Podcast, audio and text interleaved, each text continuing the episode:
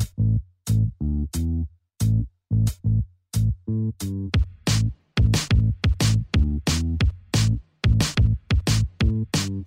¿qué tal? Soy Andrea. Bienvenidos a Cinepop, un podcast para los aficionados del cine. En Cinepop, cada semana hablamos de una película o de una pequeña selección de películas y con ayuda de un invitado vemos todos los datos curiosos y nos metemos a fondo a todos los temas. Como escucharon, la intro la hizo mi hermana Andrea. Hola. Aunque nuestra voz se escucha parecida, ¿o no? Eh, hay momentos. Hay momentos. Bueno, Andrea es veterana de Cinepop. Andrea, ¿en cuántos episodios has estado?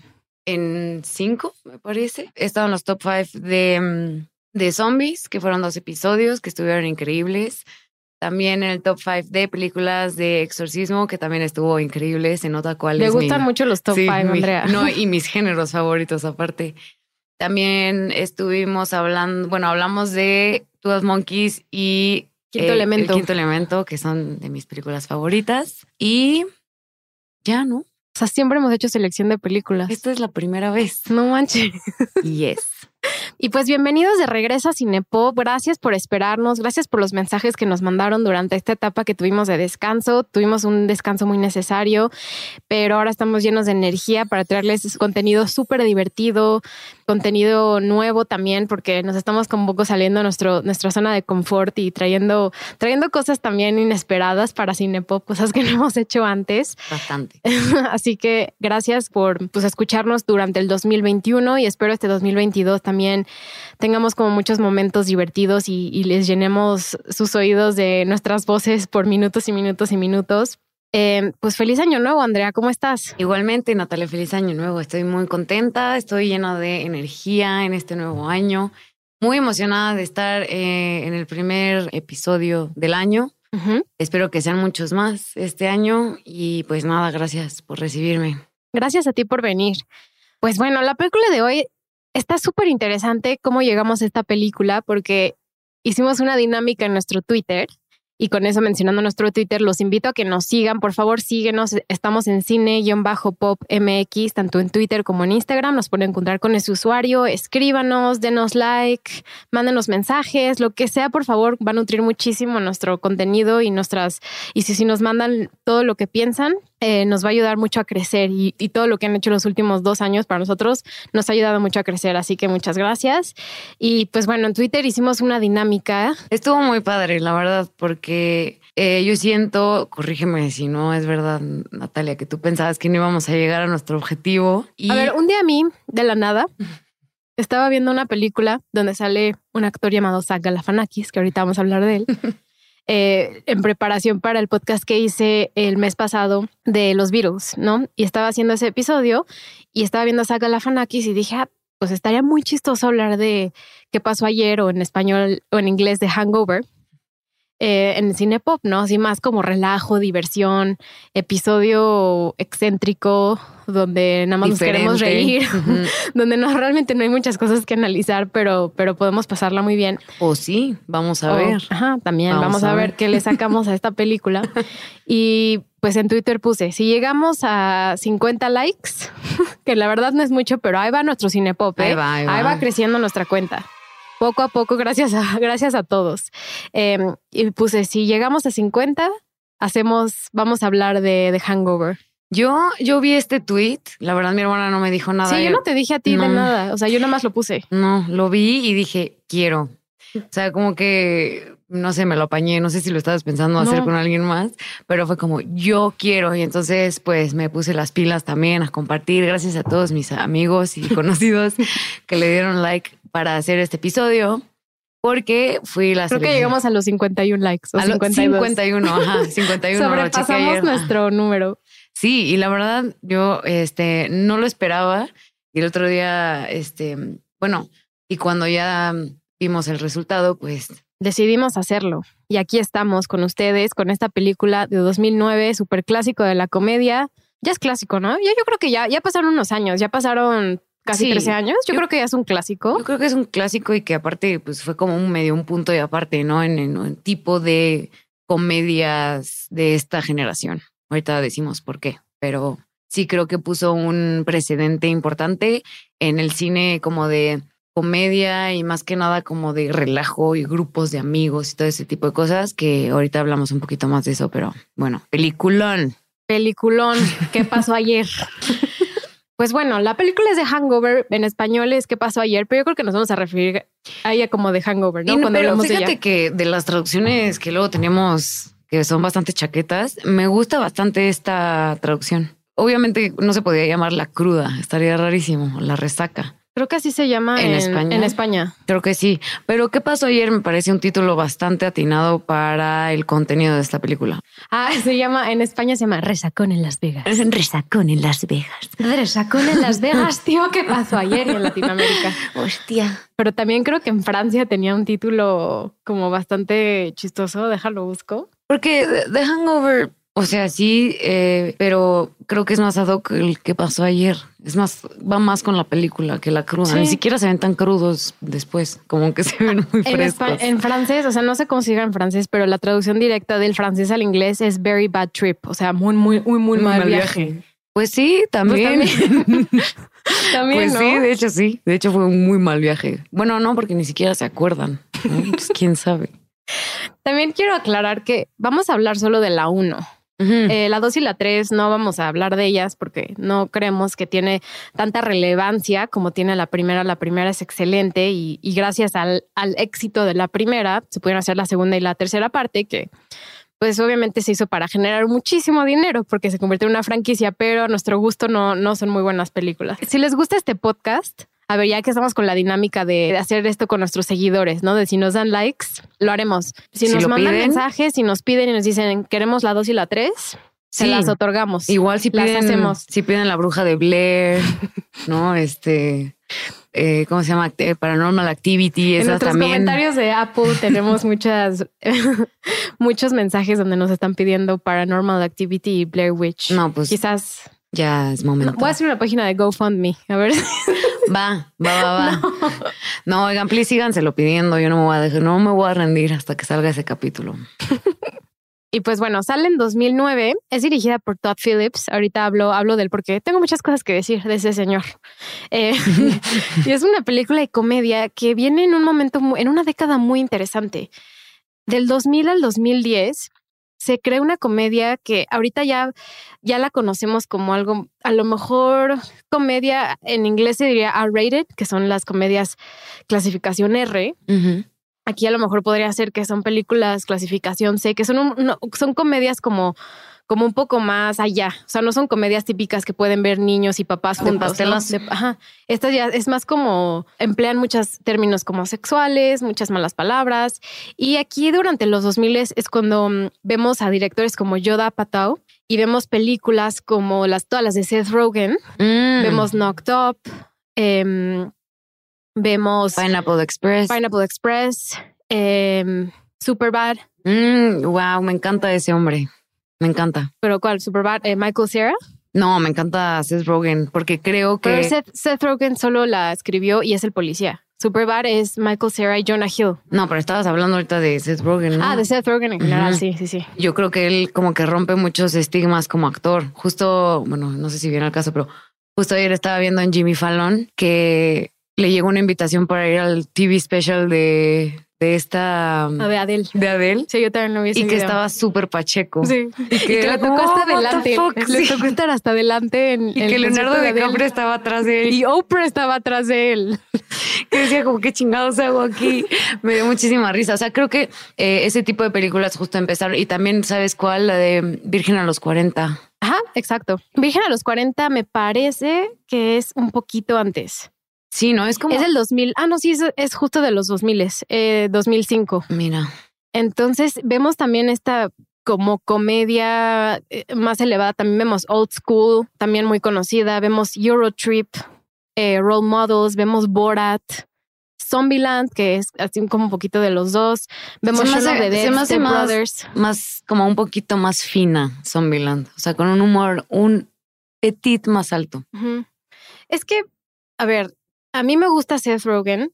Eh, por ejemplo, Knocked Up. Es buenísima. que en español es ligeramente embarazada. es buena, pero no ha envejecido muy bien. No, no es la mejor. Esta es una comedia que em, empezó a evolucionar después de los 2000. En los 2010 empezó a, cambiar un poco la forma en la que la comedia estaba hecha. Yo creo que en los 2000 es, yo le llamo la comedia las bro comedies son bros, o sea, son, es el, es el humor para un bro, o sea, de, de, de, chavos con chavos y de que ellos se ríen.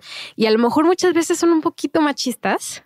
Es lo que te iba a decir, déjame comentar algo que abre bien el tema. Tú lo acabas de decir, no envejeció bien esa película. Yo creo que ninguna de estas películas, con excepciones, no han envejecido bien por este tema, por el tratamiento hacia la mujer. Eh, más que nada yo creo que es eso, ¿no? Eh, son muy, tú dijiste, bro comedies. Sí, como son extremadamente misóginas. sí, son muy misóginas. O sea, no tenemos nada en contra, no estamos criticando. No, o sea, yo estoy, yo super bad es de mis películas favoritas. Sí, exacto. Igual que la que vamos a hablar es de mis comedias favoritas. Igual yo me encanta y me encanta hacer Y yo lo que hago es lo encapsulo en su propio momento. Exactamente. Eh, y la comedia que es, o sea, porque The Hangover logró hacer muchas cosas, o sea, se replicó esta comedia cantidad de veces. Ahorita vemos y vemos y vemos y vemos películas que siguen el modelo de Hangover. Pues gracias a Hangover está Bridesmaids. Que, es de mis películas favoritas. Sí, también está Ladies Night. O sea, hay, muchas películas que han permeado como en este género que ahora está hecho del lado contrario, ¿no? Como el lado femenino pero yo creo que por eso Hangover sí es una película que en muchos momentos tiene momentos misóginos, pero que no necesariamente lo criticamos y estamos diciendo ya está cancelada. No, no, no, para nada. O sea, sí estamos diciendo que durante esta década se vivió mucho este tipo de comedia y, sobre todo se vivió por el momento en el que, en el que sucedió digamos, todo esto, ¿no? Que fue posterior al 11 de septiembre, que sé que es algo que siempre mencionan, pero la gente quería escapar de lo que estaba sucediendo y de la realidad. Entonces, estas comedias, pues por eso permearon mucho la, las taquillas y, y, y, eso fue el caso de The Hangover, que esa es de los 2000 tardíos, ese sale hasta el 2009, o sea, ya casi se puede considerar 2010, pero es de las últimas películas que entran en este, en este género. Yo me acuerdo cuando, cuando fui a verla al cine, para mí fue una película que dije, ¿qué es esto? O sea, en el sentido de sexualidad sin fronteras, sin censura, no, o sea, super bold, eh, lenguaje super bold, em, la música también que hablaremos de ella, pero el soundtrack era como super fresh. O sea, eran las películas. Era muy actual. o sea, era, del momento que estaban Exactamente. En eran las, las, rolas que estaban en el radio, eran las rolas que salían, que salieron en la película. Entonces, yo creo que a todos de nuestra generación nos, nos impactó mucho porque fue como, wow, o sea, ¿qué es esta crudeza? ¿No? Porque es, cruda, ¿no? ahorita ya no, pero es una chick flick, bro flick, bro cruda. Ajá, así es como les quiero decir a las estas, a esta década. Bro flick. En la, la década de los bro flicks, eh, que en los 2010 empezó a bajar un poquito. Se hizo de un poco una forma diferente, como más familiar. O sea, incluso lo vemos en la evolución de Yoda Apatow con las películas que está haciendo ahorita. O sea, más recientemente hizo King of Staten Island con Pete Davidson. También hizo Funny People. O sea, ha estado cambiando, ¿no? Entonces vive muy en su momento esa, esa época. Y yo creo que hay que también aplaudir lo que hicieron con la comedia. O sea, yo, yo lo admiro mucho y es comedia muy divertida. Sí. Y de verdad, Superbad la ves y te puedes morir de risa y te acuerdas de muchas cosas. O sea, de hecho, en Superbad hay una parte donde mm, hay una escena muy buena que yo me acuerdo que en algún momento hablaremos de ella en Cinepop y la censuraron porque es en, Netflix está censurada. Es, la escena donde llega, mm, donde llegan a, a, robar a la liquor store. Ajá. Y entonces este, están dibujando a Eminem.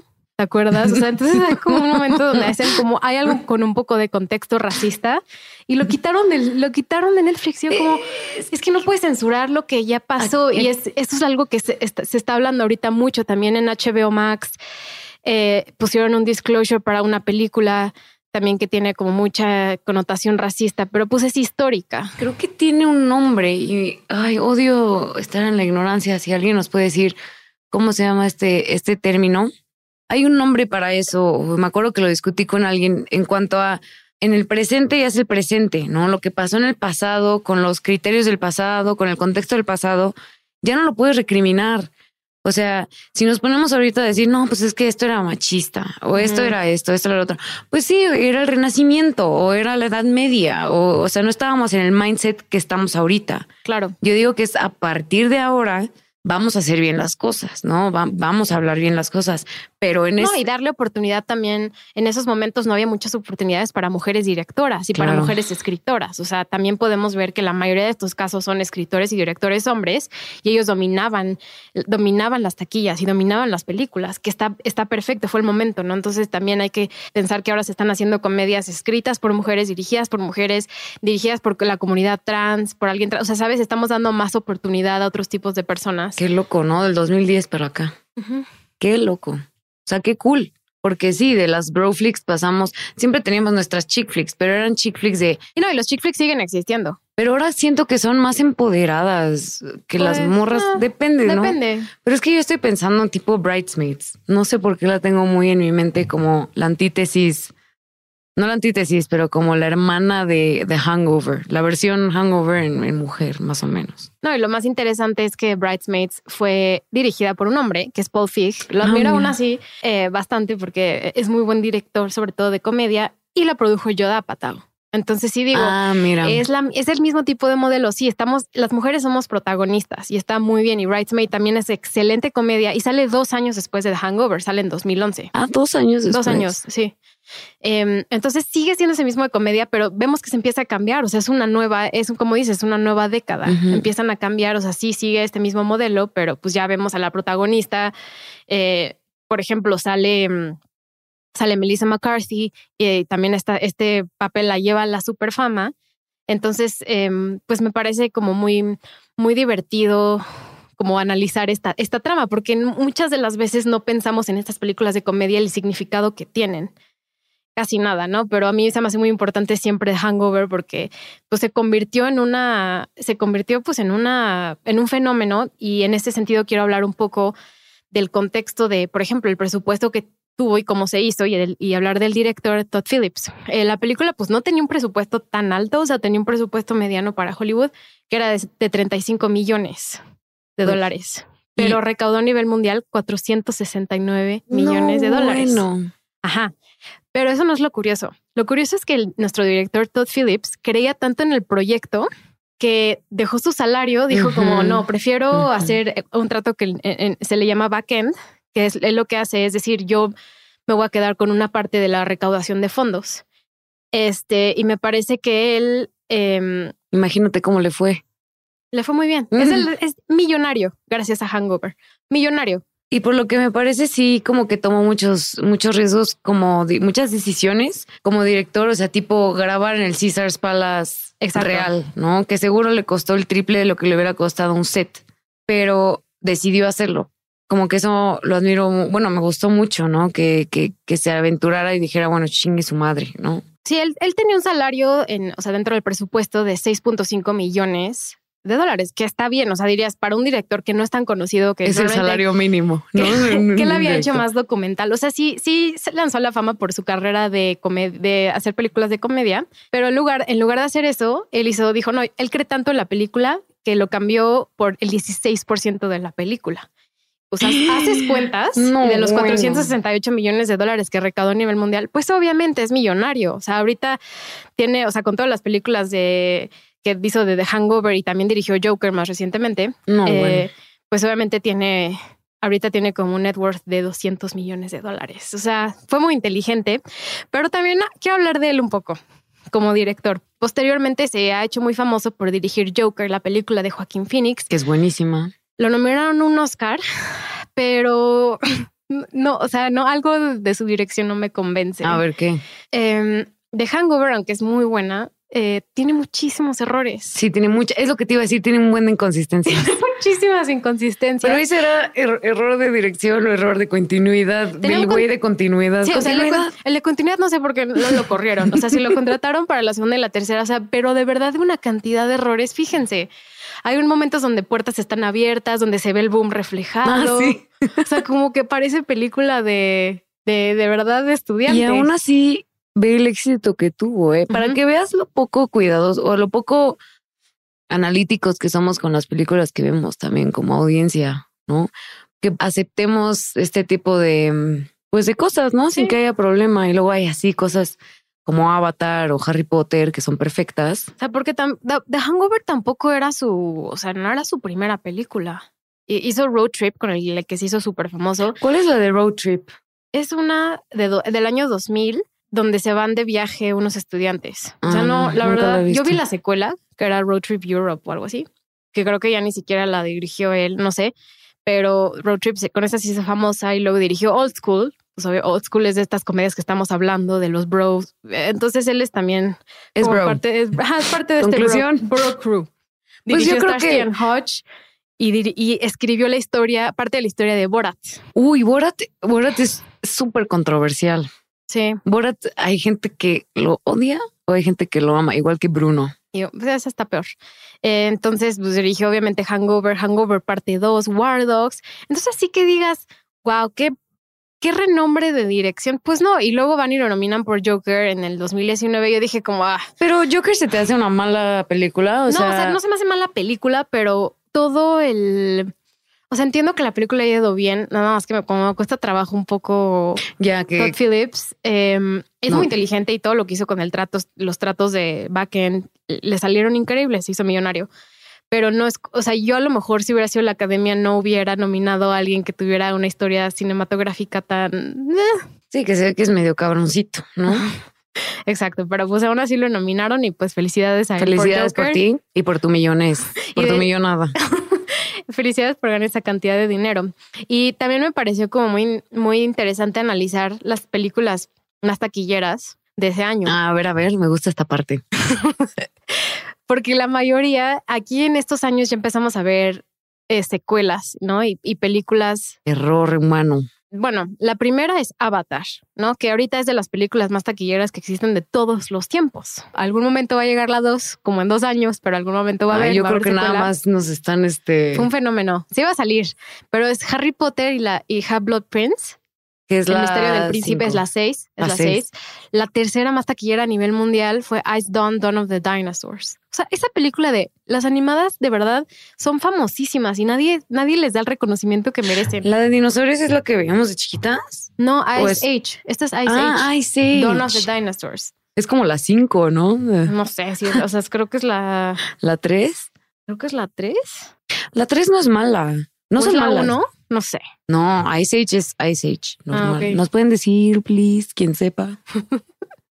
Em, Ice Age y luego Transformers, que siempre Transformers es súper popular Mira, Yo tengo un problema con esa película y con ese director, pero yo creo que será para otro capítulo. 2012, muy random.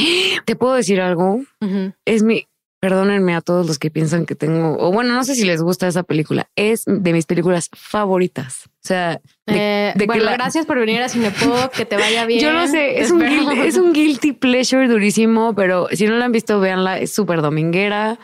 Sale este, no me acuerdo cómo se llama. Keanu Reeves, ¿no? No. Esa no es la de Keanu Reeves es When the Earth Stood Still. Ajá. Sale este. Mm, sí, ya sé quién. John, John.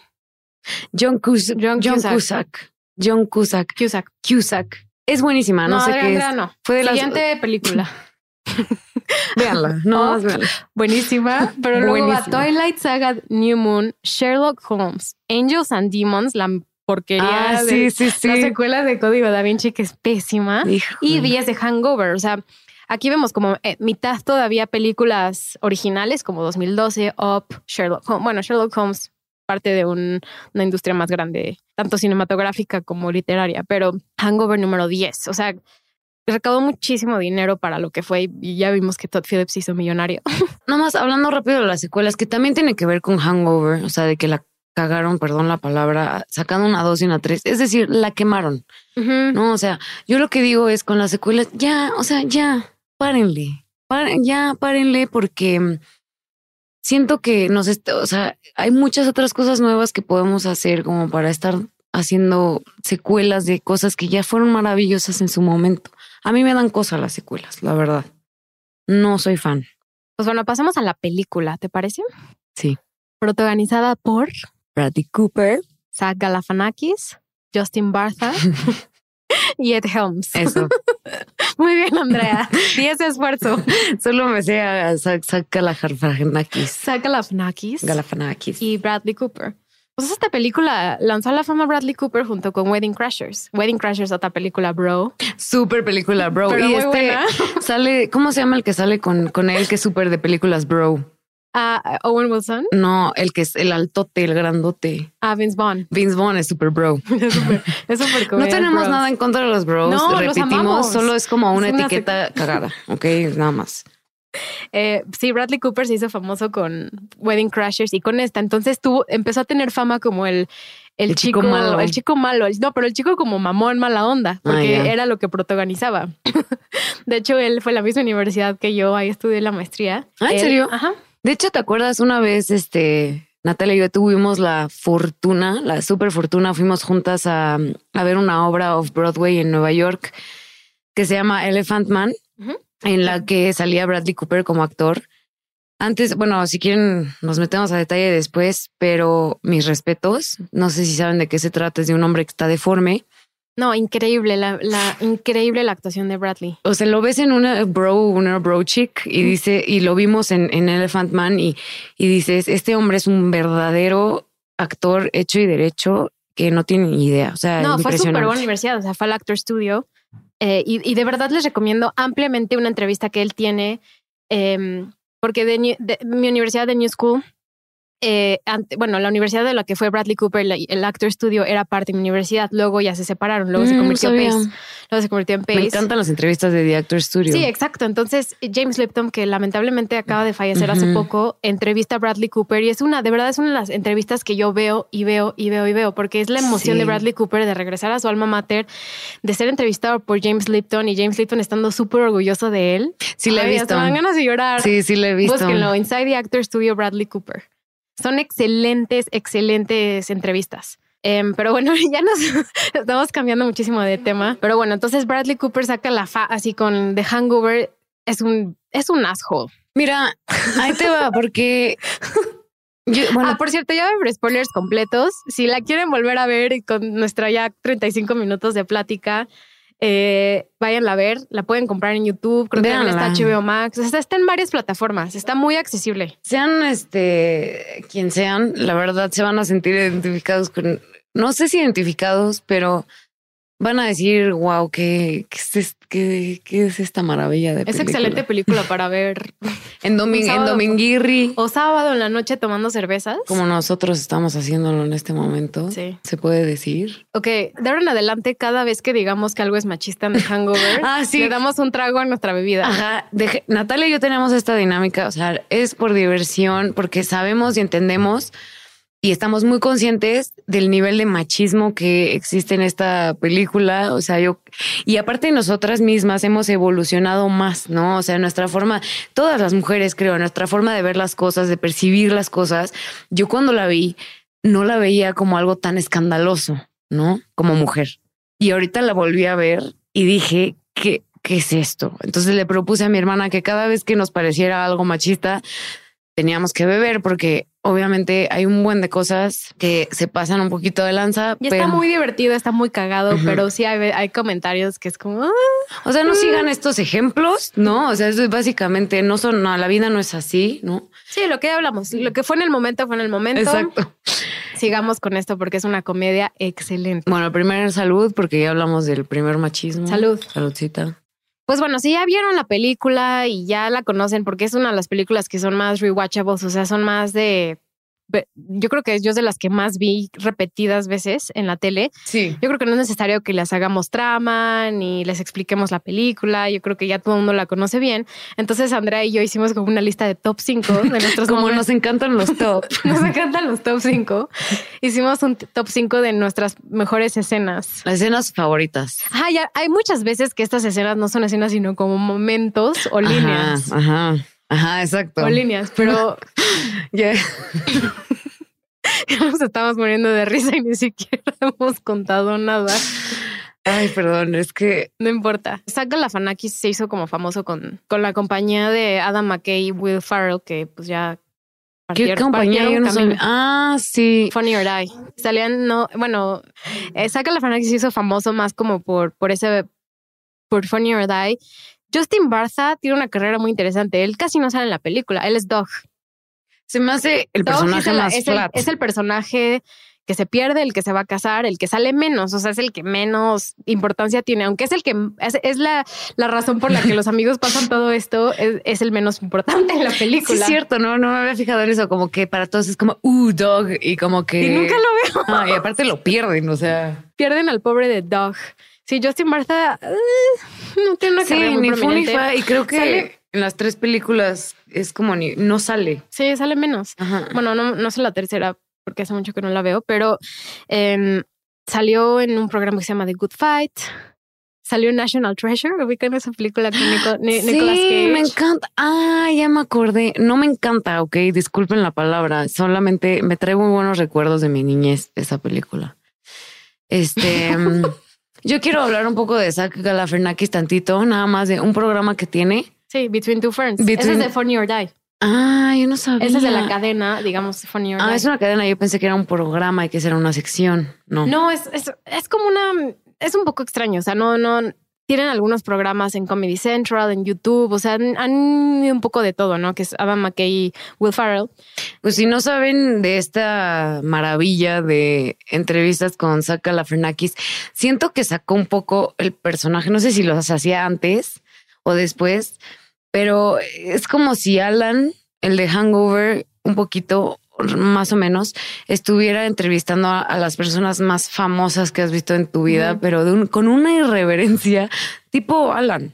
Sí, no, justo sacó antes de que saliera, o sea, un poquito antes. Ah, antes, a lo mejor ya lo había grabado. A lo mejor por eso lo castearon también. A lo mejor, no sé, ya, ya el primer capítulo salió en 2008, en enero, con Michael Cera.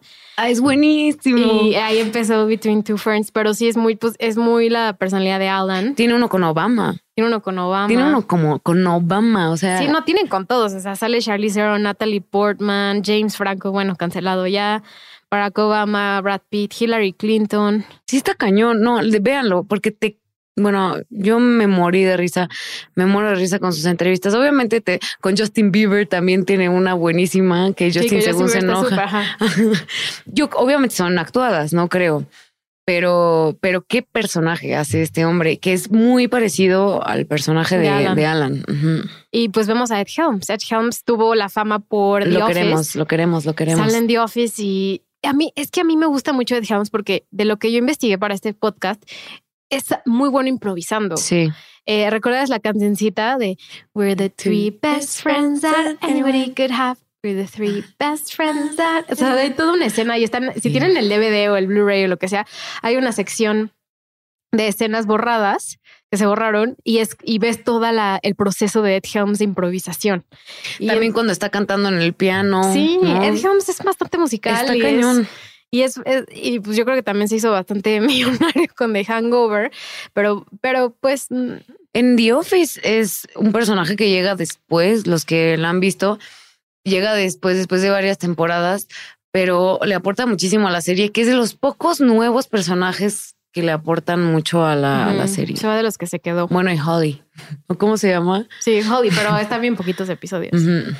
Em, pues bueno, ya hablamos de los actores y, lo importante que fue la película para su carrera, sobre todo Bradley Cooper y Zach Galifianakis y Ed Helms menos, o sea, también fue importante, pero no eh, es bastante conocido en Hollywood y sobre todo otras de cosas ha salido recientemente, porque siento que, bueno, para mí es mi perspectiva obviamente, pero siento que ese hombre como que se quedó muy en ese papel.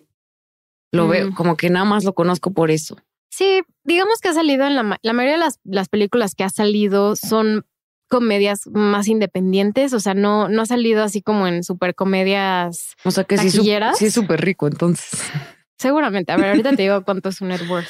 ¿Cómo? O sea, yo no sabía, y perdonen mi ignorancia, yo no sabía que podías ver cuánto vale una persona, ah, así como públicamente. Siempre me da curiosidad. Así el otro día estaba viendo Vanessa, Vanessa Hodgins. ¿Por qué? Güey, ¿por qué te acuerdas de esa morra? Porque salió en Tic Tic Boom de... Salió en Tic Tic Boom con Andrew Garfield y también en The Princess Switch 3, que si no las han visto, no, uff, no se las pierdan. es broma, pero... O sea, sí puedes, o sea, nada más busca eh, Ed Helms, su nombre, Ed Net Worth y sabes cuánto cuesta la no manches. Y si pones tu propio nombre, no, 0.01 Es una página que se llama Celebrity Net Worth. No manches, qué horror que la gente sepa cuánto vale. Te pueden super secuestrar. O sea, qué horror. Pues obviamente, Ed Helms 25 millones. Pues eh, Por eso sale. no es oye, como, oye, no es como Todd Phillips, el director que tiene 200 millones de embolsados. Aparte, ¿sabes cómo me di cuenta de lo de Todd Phillips?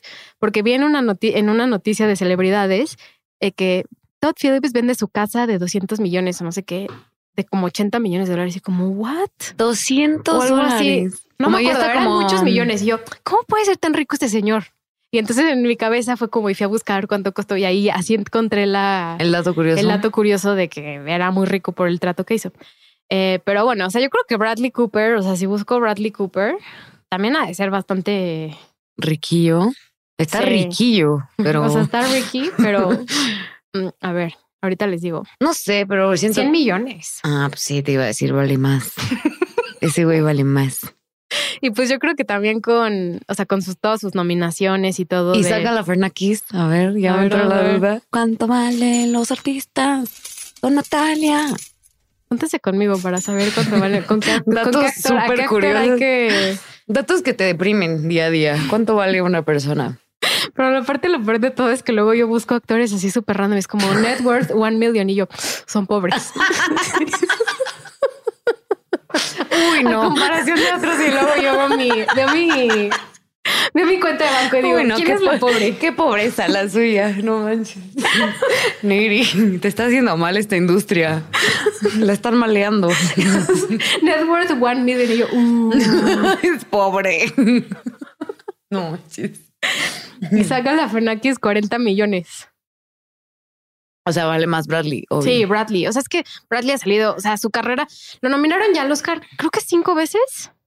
Ah, es que se me está olvidando. Ay, ese güey salió en A Star is Born. Star is Born, claro, él dirigió, ¿Cómo se me escribió y protagonizó Star is Born con Lady Gaga. Y es intérprete de, no es de mis canciones favoritas, pero qué sorpresa escucharlo cantar con Lady Gaga y luego toda esta combinación de, uy, rumor de que, de que se aman Sí. y todo esto. No, y también, si no han escuchado nuestro programa de Guardianes de la Galaxia, escuchen, porque también hablamos de la voz de Bradley Cooper. Seguro también Marvel le pagó un chingo de dinero. Gran voz, gran voz. Gran voz Bradley Cooper. Y yo creo que una, una gran voz de doblaje. Y, y, y créanme, la voz de doblaje es súper difícil. No doblaje, sino voz, interpretación para personajes animados es muy complicada. Así que mi, toda mi admiración a Bradley Cooper por hacer Rocket Raccoon. Y luego la obra que fuimos a ver de The Elephant Ah, sí, Man, Elephant o sea, el güey de teatro también. Es talentoso. es perfecto. Sí. Quizás podemos llamarle este programa. ¿Por qué Bradley Cooper es perfecto? y vale 100 millones de dólares. Sí. Pues bueno, empecemos con nuestra escena número 5. Y que también quiero decir, nuestras cinco escenas, Andrea, And- yo no sé qué cinco escenas escogió Andrea, Andrea no sabe cuáles yo escogí. Seguro vamos a estar de acuerdo en algunas, Pero pero, va a haber alguna en común. pero a ver, empieza con tu número 5, a ver en qué número la tengo yo. Las cinco, o sea, como de menor a mayor, ¿no? Porque sí hay la favorita. La verdad, es toda una secuencia. Ok. Es toda una secuencia. Es desde que salen a la carretera hasta Ajá. que llegan al hotel y se suben a su cuarto. Ah, eso está bueno, yo no puse eso. Ajá. Y es Alan. O sea, le- simplemente todo lo que hace Alan me parece hermoso. Primero dice que se dice, bueno, piensa que se dice retard Ay, es buenísimo. en vez de retard, ¿no? Y la forma en la que ellos se burlan de él es maravillosa porque no es un bullying así de, "Ah, jaja", no, o sea, estás pendejo, no, sino se burlan de él como súper sutilmente y él no se da cuenta, entonces se cree maravilloso, ¿no? Cuando dice que mi papá, my dad loves this car more than me, ¿no? Ah, sí. Son como cosas súper sutiles que va diciendo ese güey.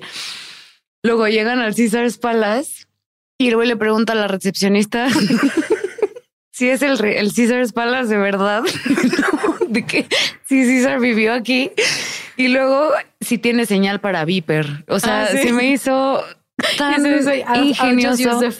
Y aparte, pues luego te enteras que el güey se está comunicando con su dealer con Viper, ¿no? Entonces se me hace una gran como introducción al desmadre de, de noche y al desmadre de personaje que es este güey también. Ese es mi número cinco. Muy bien. Mi número 5 es la, el montaje de al final. ¿Tú lo pusiste? Sí. ¿Cuál, ¿Qué número es Yo tuyo? también lo pongo en el cuatro. Ah, perfecto, es en el 4.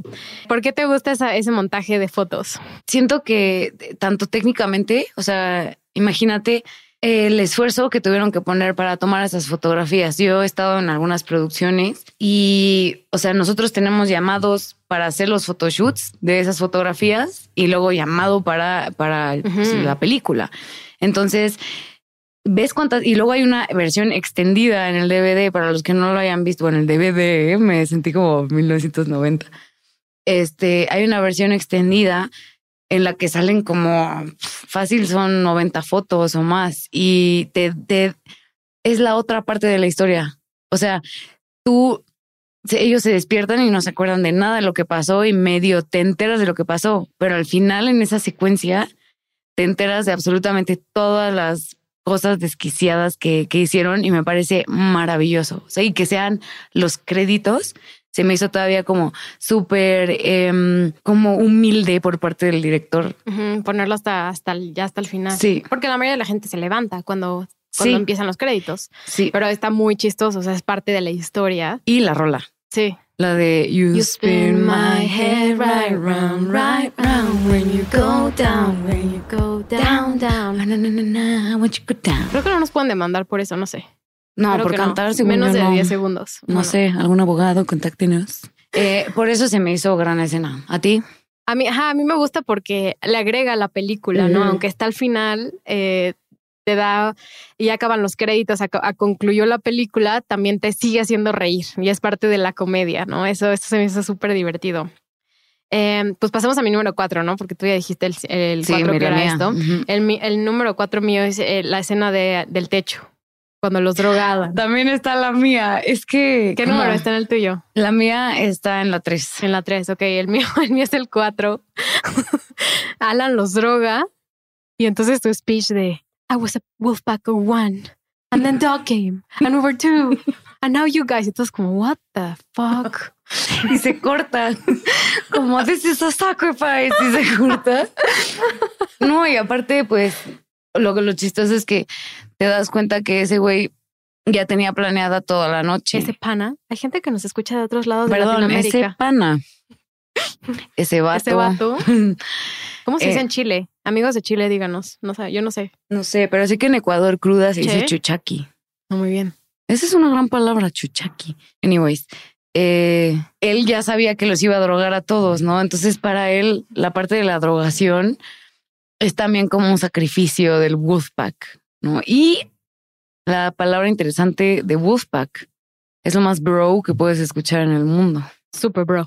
Pero bueno, cada quien tenemos nuestra manada. Andrés es mi Wolfpack porque es mi hermana. Nos vamos a hacer un pacto de sangre como el de Alan. Esto está bueno y ahí es donde empieza todo. Aquí empieza lo divertido y está, y está, me gusta, me gusta. Lo puse en el número cuatro, bastante abajo, pero es de mis favoritas. ¿Cuál es tu número tres? Mi número tres es, no sé por qué me gusta tanto eh, cuando todos se ponen súper guapos para salir a su noche. es mi número uno. No. Y sale Alan super proud con su satchel, su man purse. Y dice, Guys, who let the dogs out? Uh, uh, uh, who, let, the, dogs out? Y luego empieza así, who, let the dogs out? Y sale todos caminando. Es buenísima. Es Esa es mi favorita. O sea, es un pequeño momento, pero lo amo. Amo esa escena. Alan es grande y también, por ejemplo, es que es una gran actuación. Después de que salen el, y están esperando el elevador y Alan está como con su bolsa de súper, esperando, esperando como así. Y, y, Bradley Cooper le dice como, güey, no voy a salir, o sea, ni madres voy a salir, si este güey, si, este güey está vestido así. Ahí es donde hay un súper error de continuidad cuando está en lo de Wolfpack. La puerta está en una de las tomas está cerrada y de lado y luego le dan otra toma por otro lado y está abierta la puerta del baño y es como, dude. No. Sí, ahí, ahí está uno de los errores de continuidad de nuestro amigo Todd Phillips. Hey guys, you ready to let the dogs out? What? Do what? let the dogs out, you know, like Who let the dogs out? Who, who, who brought this guy along? Ahí, por ejemplo, vimos en. Es que la vimos juntas otra vez. Y vimos que mm, estaba chistoso porque sí filmaron adentro del Caesars Palace y sí tenían vistas del Caesars Palace. Pero en esa escena, justo que está hablando tú de que le va a pedir matrimonio a su morra frígida y así, que se ve green screen, ¿no? O sea, que se ve que es un set. Sí, ¿Por qué? Eso está bien chistoso. ¿Por qué no lo grabaron pues es que luego hay muchas, hay muchas cosas de o sea, por ejemplo, si lo graban, lo pueden grabar en un set, en un, en un suite de un hotel, pues obviamente requiere muchísimas personas. Y una producción así como tan grande hollywoodense tiene al mínimo 100 personas que tienen que estar ahí. Entonces no puedes tener 100 personas entrando y saliendo de un hotel, cuarto de hotel. Entonces tienes que construirlo aparte. Es como la logística es muy complicada. Muy, la mayoría lo grabaron en Las Vegas y seguro aquí también grabaron una parte en Las Vegas, pero seguramente grabaron la escena como cuatro, cinco, seis veces. Claro. Y pues las luces van cambiando. Entonces, no, no sé exactamente la razón por la que en esta particular escena usaron green screen. A lo mejor es porque es un set y a lo mejor, porque... era de día. Ajá, puede ser. Ya, órale. Eh, mi número tres es cuando, cuando les traen el, el, el, coche de policía. Cuando es una patrulla. Sí, cuando y entonces el ballet parking le dice, here's your car, officers. y es como, what? Y cuando este Bradley Cooper dice como, ma'am, you have an excellent rack. eh, machista. Machista. Salud. clic, clic. Ah, ahí notamos otra inconsistencia, ¿te acuerdas? Que salen y ven como un colchón enterrado en una estatua. Ah, sí. o sea, no es inconsistencia, pero está súper extraño. O sea, sabemos que Dog al final está en el techo del Caesar's Palace y lo dejaron ahí por una de las bromas que, que, hicieron. Y entonces vemos que una grúa está sacando el colchón de una estatua ahí atorada. Y es como, a ver, si están en, si hay una grúa en el techo, ¿no pueden ver a Dog? Ajá, o más bien decir de dónde salió ese colchón, porque normalmente los hoteles de Las Vegas están barrotadas las ventanas y o, o tú has ido a otros hoteles donde no se puede abrir la ventana. Entonces, como en ningún momento dijeron, oye, ¿de dónde salió volando este colchón? ¿No? Inconsistencia. Inconsistencia. Perdón por arruinarles la película. Ok. Mi número dos me gusta mucho porque tú, el personaje, como que te das cuenta que vive súper reprimido o sea, que es un güey súper reprimido, que está en una relación que lo hace súper infeliz, que todo el mundo le dice, güey, ¿qué haces ahí? Su morra le puso el cuerno, lo trata horrible, le quita la cara para darle un beso, le tiene que estar mintiendo todo el tiempo. O sea, ¿qué clase de situación es esa? Esa es otra escena, pero cuando está hablando con su novia y llegan y le dicen, paging Dr. Faggot. Ah, eso es el principio. Sí. Y la morra le dice, they're calling you Dr. Faggot. Pero eso no es mi escena. Mi escena es al final, cuando llegan a la boda, él se revela contra Michelle, creo que se llama su novia, Melissa, no, Michelle. Melissa. Y cuando pues, por fin él admite que le molestó que le pusiera el cuerno, que todo el tiempo se la pasan diciendo que si fue un bartender o que si fue un sailor o no sé qué. Pero me dio como, o sea, no es de chistosa, sino me dio mucho gusto por el personaje. O sea, como, y que todos, como que fue un momento de unión para todos los amigos. No, y eso me lleva un poco antes de, porque falta tu número uno, ¿no? La mía yo ya la revelé. Falta mi número dos y tu número uno. Antes de revelar los últimos dos, eh, Andrea y yo vimos en nuestra investigación un video sobre psicoanálisis. Ah, sí. Y, y, no nos vamos a meter tan a fondo, pero es muy interesante es tú porque tiene como doble personalidad. Y siempre lo mencionan en la película. Mencionan como, ah, you motherfucker, you're so funny. y le dice el de la capilla. O sea, todo el mundo está diciendo como, oh, this motherfucker is crazy. Y en la vida real es como, I'm a dentist. Exacto. Y se quita el diente eh, o sea, como que se vuelve otra persona, tiene un alter ego. Entonces vimos, vimos este video donde explica las diferentes personalidades que, que Sigmund Freud designó para muchos hombres. Justo, o sea, aquí, bueno, en este video como que, y me hizo mucho sentido, hasta le dije a Natalia como, pues sí. En el video dice que tú es como este personaje que casi casi tiene múltiple personalidad. A mí se me hizo como un tipo Dr. Jekyll y Mr. Hyde, ¿no? De que, y tengo amigos así, ¿eh? no voy a mencionar a nadie. No sé si ustedes tengan amigos así o son así. Porque tus amigos seguro escuchan Cinepo. Algunos sí, ¿eh? Sí, son fans, sí. Escríbanle, Rodríguez. Este, mm, cuando beben, o sea, son una persona cuando están sobrios y súper reprimidos, ¿no? Sexualidad reprimida, personalidad reprimida y de repente se ponen pedos y son el alma de la fiesta. Yo tenía una amiga que tomaba, era así toda modosita, así me porto súper bien, soy bien fresa, no sé qué. Tomaba Anita así una chela y ya estaba, y la morra ya estaba desnuda.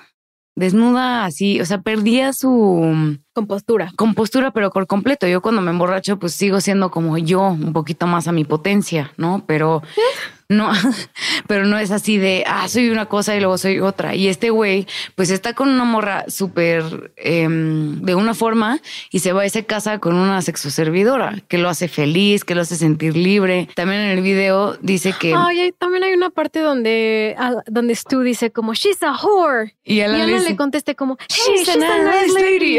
sí. Ay, Alan. amando. Machismo se neutraliza. Machismo se neutraliza gracias a Alan. Medio shot. Oigan, y hablando así de excesos, que hay muchos en esta película, la noche de, de fiesta que tienen, está súper loco, pero también está bien tener como un balance. Si te gusta tomar tu cerveza de vez en cuando, tener como ese balance, pues también está bien. Y, y les invito a que escuchen un nuevo podcast de Sonoro con Mikel Ultra que se llama Hazlo por la Chela y aquí como que te explican un poco este balance que puedes tener entre la alimentación, tu estado de salud mental y, y platícanos quién es el host, Andrea, de Hazlo por la Chela. Nada más y nada menos que Facundo, que a mí me encanta cómo habla y da como son como, más allá de consejos, son como tips y formas de, de, hacer, de cómo hacerle para tener este balance, como dice Natalia, para poder hacerlo por la chela de cómo llevar la vida chido. Entrevista a gente muy interesante, desde nutriólogos hasta expertos en ejercicio, psicólogos. Entonces, la verdad, sí es Facundo entrevistando, pero a expertos, ¿no? Entonces, creo que va a estar muy bien para después de escuchar este podcast, vayan a su feed y se suscriban a Hazlo por la Chela en Spotify, Apple o donde sea que escuchen podcasts. Sí. Y pues escúchenlo. Un buen balance en la vida no nos haría mal a nadie. Ese personaje me gusta mucho y luego también lo que dice el video es que o sea, tenemos a Stu de un lado que es súper reprimido, tenemos a Alan del otro lado que es como casi un niño chiquito, que es el, el deseo a todo lo que da, o sea, que dice lo que piensa, que no tiene ningún filtro, que hace lo que quiere. Y en medio tenemos a Phil, que es un güey que cuando quiere puede estar bien. ¿Un chaval? Un chaval, tía. Es que es un chaval. Es, un chaval tío, monísimo, tía. Es un tío monísimo. tía, pero es que no puedo. tú, es, tú es el tío más convencional. Tú, no, Alan. Alan. Digo, Alan, no, este, Phil. Phil es un tío convencional. Entonces te hablan en este video de cómo Phil se puede llevar súper bien tanto con Stu como con Alan, porque él es como el intermedio de las dos cosas y que él es como de repente cuando está pedo, cuando está pedo como que se le sale el Alan y cuando está sobrio como que es entre tú y Alan, o sea, como que es neutral, ¿no? Dog, no sé, ni siquiera llegué a esa parte del video, me dio hueva, la neta. Es que es un personaje de hueva. Sí, Dog es irrelevante. Irrelevante. Pues bueno, pasamos a las siguientes escenas. Pasamos a la dos, a la dos mía y luego a la uno tuya. Me parece. Ok. La dos mía, la, la uno ya la mencioné, que es la de Who let the dogs out? Uh, uh, uh, Esa es la uno. Pero la dos es todas las escenas con el tigre. O sea, es que no pude Ay, yo también, yo puse la uno. no manches. Todas las cosas con el tigre. No sé, pero no, no, no solo las cosas con el tigre. O sea, yo cuando encuentran el tigre, o sea, cuando tú estás ah. viendo la película, o sea, es que para mí del lado del espectador... la mía es diferente, la mía es diferente. O sea, estás como, güey, estos tipos están pedísimos en su hotel, pobres tú, le van a cobrar una millonada. Pero cuando abre Alan el baño y va a hacer pipí y luego es como, there's a tiger. es buenísimo, es buenísimo ese escena. Y luego como Phil es comedia pura, eso es lo que nos hace ver películas, lo que nos divierte. Y luego Phil quiere dejar al bebé en el cuarto y le dicen, wait, there's a tiger in the room. ¿Cómo vas a dejar? Pero es que aparte, aparte, ¿cómo se llama Bradley Cooper? Él es como el mal madrista, él es como, whatever, it's a baby. Es que hay tantas cosas. Ahorita, ahorita vamos a decir como menciones honoríficas a escenas que no dijimos, que también son increíbles. La mía uno tiene que ver con la tuya, tiene que ver con la tuya, pero es Ajá. la parte en la que llegan a la casa de Mike Tyson y les enseña el video de cuando agarran al tigre. Y entonces ves a Alan meándose en la púa, ¿no? Ves así jompeándose al tigre, ¿no? Y, aparte estuvo en un momento se cae. Phil le dice como, oh, that's a majestic creature. Y luego se lo está jompeando. Y aparte dices, o sea, ¿cómo le hicieron para que no los matara? No, a ver, ¿cómo, ¿cómo metieron al tigre? O sea, entiendo que ya en sus cinco sentidos sacaron al tigre del cuarto y lo llevaron a la regreso a casa de Mike Tyson. ¿Cómo jodidos esos que estaban drogadísimos con Rufis? Metieron el tigre al cuarto en el Caesar's Palace. Eso es lo maravilloso de esta película. O sea, que siento que ahí es como force majeure, es como la mano de Dios, porque necesitas como mucha magia. No, pero no tanto, ¿eh? Porque cuando estás pedo Y así te entra una valentía que ni tú te la crees. Pero a ver, ¿cómo entraron a uno de los hoteles más Ay, grandes bueno. de Las Vegas con un tigre? No, obvio. Ah, bueno, lo sí, quedaron. eso no lo había pensado. Ajá, eso nunca lo dicen. Ah, eso. Bueno, no, no hay que arruinar la magia. Nada más sí.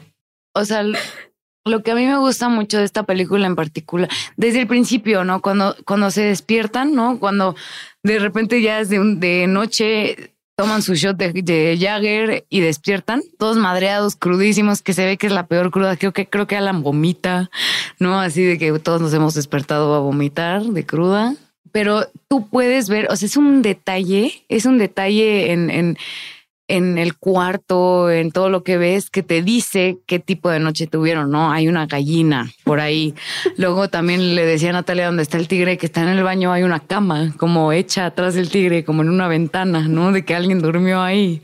Un bebé. Yo no sé cómo les dio tanto tiempo de hacer tantas cosas en No una sé, noche. pero es como lo de las fotos que te decía. Todos esos detalles te dan parte de la historia y te dicen qué fue el desmadre que armaron luego, las televisiones todas rotas, ¿no? Y Botellas de champán que quién sabe, o sea, ¿quién gastó ese dinero? Pobre tú, pobres tú. Pobres Siempre tú. le hacían pagar todo. Sí lo buleaban mucho. Mm, mención honorífica cuando sale Ken Jung, el actor, Mr. Chow, del coche. Ah, yo tengo un dato curioso de eso. Ahorita lo decimos. Cuando sale de. Cuando sale del coche está increíble. Todo, Es inesperado. todo y ese- Ken Jung es buenísimo. Por, sobre todo ese actor es muy chistoso. Salió mucho tiempo en Community, un gran, gran programa de televisión. gran programa. Eh, toda esa escena me gusta, pero hay como que me gusta mucho el principio de la película cuando van del hotel a la, a la capilla. La capilla también en mis momentos, mención honorífica, cuando ven las fotos de que se casó con Jade y este Phil le dices tú, Oh, Stu, you got married, man. Congratulations. Así como te casaste. Es como, ¿qué está pasando? Y el Eddie, el Eddie, yo no sé por qué me acuerdo del personaje del de la capilla. que, ah, que trata horrible a su esposa. Shot. No, trata horrible su shot. Clic, Click. chin, chin. Trata horrible a su esposa, como go look for the tip cops. Go, No, y go también look". cuando habla de Jade, Ah, sí, de la great sexo boobs, servidora, le dice great. como, ah, great boobs, Ah, man. Sí, sí, sí. Ugh, otro, Machista. otro, otro. Clean. También hay otra escena que no me gustó ya que estamos en esto, de ese tipo, que es cuando Jill, creo que se llama Jill la personaje, ¿no? Jade. Jade, la sexoservidora slash stripper con la que se casa es tú, llegan a su casa a darle el bebé que, ah, otra inconsistencia. Ahora, o sea, ahorita lo ves en los datos curiosos. em, se pone a darle leche al bebé y todos se ponen súper incómodos, Es incluyendo. Phil, que Phil ya tuvo un hijo. Es como, cabrón, o sea, tu esposa nunca dio leche en público o qué pedo, o sea, aprende otro shot. Shot. Mención honorífica cuando Alan va a contar cartas, cuando van a ganar el dinero de regreso. Wow, es como Es la película de increíble. 21 Es como- resumida. Ah, está buenísimo. Esa fue una de las menciones honoríficas. que de ahí me quiero como ahondar un poquito más en el personaje de Alan porque todo el mundo, bueno, en los foros en los que me metí, todo haciendo el research, era como, ¿qué tiene Alan? O sea, ¿cuál, cuál es la condición mental de Alan? ¿No? Y pues obviamente es un personaje, ¿no? Pero es, es un güey como medio autistón, ¿no? Yo creo que quién sabe qué, pero muchos dicen que tiene déficit de atención e hiperactividad, es como lo que más dicen y en la película lo describen con un güey con déficit de atención e hiperactividad. Yo sufro de eh, hipertensión, hipertensión, eh, déficit de atención e hiperactividad. Pero lo que le decía a Natalia es que necesitas ser un genio para, bueno, no un genio, pero tienes que ser súper inteligente para cortar cartas. Entonces ahí te ha- habla de este personaje de, es como otra ventana de Alan. Yo creo que con razón hicieron una secuela, Sí. porque lo hace, o sea, tienes que ser súper inteligente para ganar las cartas. ¿Quieres pasar a los datos curiosos? Ajá. Ok, perfecto. Dato curioso número uno. Jack Black rechazó el papel de Alan. Yes. Ahorita tenemos a Saga Lafanakis, pero Jack Black, hablamos de él en nuestro último episodio de Navidad. Si no lo escucharon, no importa que sea de Navidad, está súper divertido y van a poder escucharnos a mí y a mi compañera Natalia Hernández hablar de Jack Black. Saludos a Natalia. Entonces, interesante, ¿no? Que Jack Black ha hecho que no. Te lo complemento. Em, también fueron considerados para el papel Jonah Hill, Jake Gyllenhaal, rarísimo, Thomas Hayden Church y bueno, se lo quedó Saca la. Muy bien. Pero Jonah Hill, no sé, el único que sí me hace un poco más de sentido es Jack Black, pero ya no te puedes imaginar a Alan, no siendo, o yo sea, creo que sí se arrepintió Jack se, Black. se arrepintió Jack Black. O sea, mira, Bradley Cooper, Saga Lafanakis y Ed Helms. No sé Justin Bartha, el actor de Dog, porque no sé si, como no salió tanto tiempo en pantalla, no sé si cobró lo mismo. Pero ellos para la primera película cobraron menos de un millón de dólares cada uno. No manches. Menos de un millón de Pero dólares. luego les retribuyeron. En The las- Hangover parte 2 y parte 3 ganaron por parte 2 10 millones cada uno No, y pues parte yo- 3 15 millones. Yo también lo hubiera hecho. No, obviamente yo también hago esas películas Digo, por, por, esa supuesto cantidad. que sí, aunque el guion sea bla, bla, bla, bla, bla, bla, bla, bla, lo hago. Sí, claro. Sí, entonces, pues sí, de un millón a 10 millones y luego 15 millones. No puedo creer que les hayan pagado un millón de dólares. menos de un millón. No Ha manches. sido como 750 mil dólares. Y ese cabrón embolsándose 400 millones. Bueno, no 400, pero. 200. Sí, nada más. Bueno, te habla mucho de la industria Bueno, del tiene cine. 200 ahorita, pero haber recaudado como, pues sí, como 60 millones. Bueno, bueno, pero hizo una, hizo una apuesta que le funcionó bien. Otra persona que rechazó el papel de Jade, de la sexoservidora, Lindsay Lohan. Ah, ah, también era un dato curioso mío. Ay, perdón. Sí, yo también lo vi, ¿no? Porque pensó que, mm, que la película se- iba a ser un fracaso. Ajá. Qué tonta. Sí, se arrepintió. Ya dijo que se arrepintió. ¿Qué otro dato curioso traes para nosotros? A ver, les traigo que el papel de Phil, interpretado por Bradley Cooper, fue rechazado por Paul Rudd. Ajá. El de, Wow. bueno, si no lo conocen, Sale en Ant-Man. sale en Ant-Man. Ay, qué bueno. Referencia es el novio de Phoebe en Friends. Este, Ant-Man, Andrea. Se llama George. Ajá. Mike. Mike. What the fuck con mi memoria. Perdón, él me se llama Mike y también sale en 40 Year Old Virgin. Ajá. Me encanta ese actor. Es el sexiest man alive. Ah, sí, se lo acaban de decir. ¿Y viste su reacción? Sí, hace como Dos meses. Sexiest Man Alive, Paul Rudd. Hablamos de él también en el, en el episodio, episodio que hicimos de los Beatles, cuando Mm. hablamos de Dinner for Schmucks. Creo que él ni se la creyó porque tiene historial de que, de que tiene muy bajo autoestima, de que no se cree nada guapo. Y de repente imagínate que te digan, eres el Sexiest man alive. Allá hubo, hubo un chisme de por qué terminó siendo Sexiest Man ¿Por Alive. qué? ¿Por qué? A ver, cuéntanos. No, que, me, me- que nos escriban nuestros usuarios de Cinepop y nos digan. Bueno, luego me cuentas Cuéntanos, a mí. Natalia. Sí. Fuera del micrófono te cuento. Ok, este fue mi dato curioso. Te va a ti. Eh, Mike Tyson rechazó el papel al principio. O sea, Mike Tyson es Mike Tyson, ¿no? Que es super meta. Ajá. pero rechazó el, papel al principio, luego accedió, pero durante toda la filmación estaba súper high de cocaína. Neta. Sí. Y tenía que decir a los demás como ayúdenme, estoy súper, súper, súper, súper high. Ajá. Y luego se arrepintió porque lo dejó las drogas, Y ya se vio. se vio y dijo como, "Oh, perdónme, ajá, se, se arrepintió bastante. Eh, lo de Mike Tyson yo no sabía y déjame, te lo agrego ya, borra, borro dos de mis datos curiosos.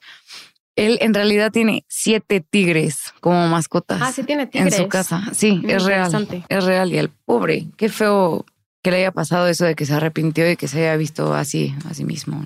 Sí, creo que hasta le cuesta trabajo hablar. No manches. Sí, si te fijas bien, o sea, si ves las escenas, sí, sí habla Sí, está medio como- raro. que- Está como, pero yo "Ah". pensé que era como mala actuación porque no, es un no. Boxeador. Estaba súper high. Ay, qué feo. Sí. Ay, bueno. Eh, yo tengo otro. Cuando, que es una de mis escenas favoritas también, pero no la metí en mi top. Cuando este Stu se quita el diente o se entera de por cómo se Ajá. quitó el diente, en realidad no fueron efectos especiales ni este postproducción ni nada. El güey no tiene diente en la vida real.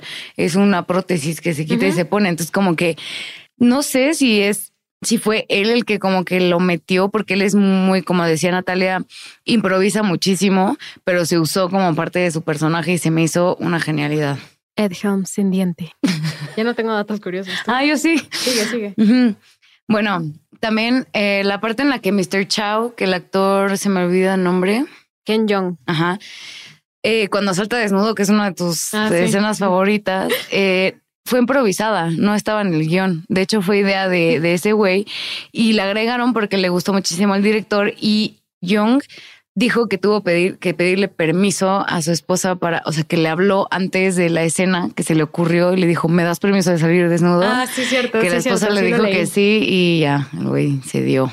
Y por último, tu último eh, dato curioso que te va a gustar porque es la de We're the three best friends that anyone could have. We're the three best ya medio lo dijo, ¿no? Pero esta canción obviamente fue totalmente improvisada. Eh, También la del piano. Y ¿Cómo es la canción del piano? And the Tiger, no sé qué, no sé qué. No me, la- no, no me la sé, pero es buenísima. O sea, toca súper bien el piano ese hombre. Canta No, se acuerdo como el como. And the winning and the tiger, no sé qué. Es muy buena. Y mm, habla mucho del talento que tiene. Y también Zach, Zach Galifianakis, porque él también como que cualquier cosa que empezaba este Ed Helms, se subía a Zach Galifianakis. Y lo padre en esta producción es que los güeyes no se conocían bien. Y de hecho, el director lo menciona y ellos mismos lo mencionan. No se conocían tan bien. De hecho, algunos no se habían visto en toda la vida. Y sí terminaron siendo súper cuates. ¿no? Y sí se hicieron un wolfpack, ¿no? En, la vida real y sí se quieren mucho y sí son súper cuates. Súper, súper Y siempre los vamos a reconocer por estos roles. Son De ah, hecho, sí, hace, hace poquito, bueno, hace como dos años, Conan O'Brien entrevistó a Bradley Cooper y le dijo, todavía te reconocen por The Hangover, ¿no? Y él como todo el tiempo. Sí, los vamos, los vamos a, los vamos a querer toda la vida por estos roles. Aunque la dos y la tres no está mal. Y casi se los puedo prometer. Va a haber una cuarta película. Estoy segura que va a haber Ay, un no, reboot. ya, chole, ¿eh? O sea, no, ya. Pero estoy segura, estoy segura que en un par de años es como Hangover Reunion. Vas a ver, no, vas a ver, no. vas a ver, vas a ver. no, como los hijos de los de Hangover. un No, van a ser ellos, van a ser Ay, ellos, no, vas a ver. ya. Bradley, ya subiste de categoría, Bradley. Pero bueno, ¿hay algo más que quieras agregar? No, yo creo que mm, esto sería todo. Solo sí me gustaría que esta película véanla con sus hijos, cuando tengan edad, obviamente con su familia. Es súper divertida. Bueno, no con sus hijos. No, bueno, con su familia. O sus hijos de 18 años. Ajá, obvio. Em, es súper divertida. No se claven, o sea, no es una película que digas, ay, sí, no, o sea, es dominguera, divertida y más que nada muy importante para, para la industria de los bro y de las chick flicks y también como del cine en general. O sea, No, sí es una película que impartió una moda muy particular sobre un tipo de comedia de una noche de diversión que se ha replicado en muchas veces, o sí, también Superbad lo hizo, pero, pero yo creo que Hangover fue un fue trascendental para crear un tipo de comedia muy interesante para los años en los que salió y que ahora hoy en día se sigue haciendo y se sigue replicando de muchas formas, así que los invitamos a, a disfrutarla, a verla y para nosotros pues ya, ya nos ya vieron cuánto nos reímos de ella. Eh, pues muchas gracias por estar aquí. Espero se hayan divertido mucho. Recuerden seguirnos en redes sociales. Estamos en cine-pop MX, tanto en Twitter como en Instagram. Eh, síganos en Apple Podcasts. eh, denos follow en Spotify. Denos follow en Google Podcasts, Stitcher, Deezer o donde sea que escuchen sus podcasts. Eh, nos ayudaría muchísimo. Dejen una reseña en Apple. Eso ayuda muchísimo. Y pues bueno, quiero agradecerle a Andrea por estar aquí. no, hombre, gracias a ti. Estuvo muy divertido. Espero se hayan divertido igual que nosotros. Me encantó hacer películas así también. Está, está chido Sí, hacerlo, no solo ¿no? hacer top 5 y investigar como por 20 días. Aparte estuvo súper divertido verla, morirte de risa, ¿no? Y volvernos a morir de risa ahorita acordándonos del retard. Retard. retard. Eh, pues gracias, gracias a todos, gracias a Mariana y a Santi por siempre ayudar y apoyar a Cinepop en todo. Y nos vemos hasta la próxima. Bye. Bye, gracias. Cinepop es una producción de Sonoro. El programa fue producido por Natalia Molina y Mariana Coronel, conducido por Natalia Molina e ingeniero de audio Santiago Sierra.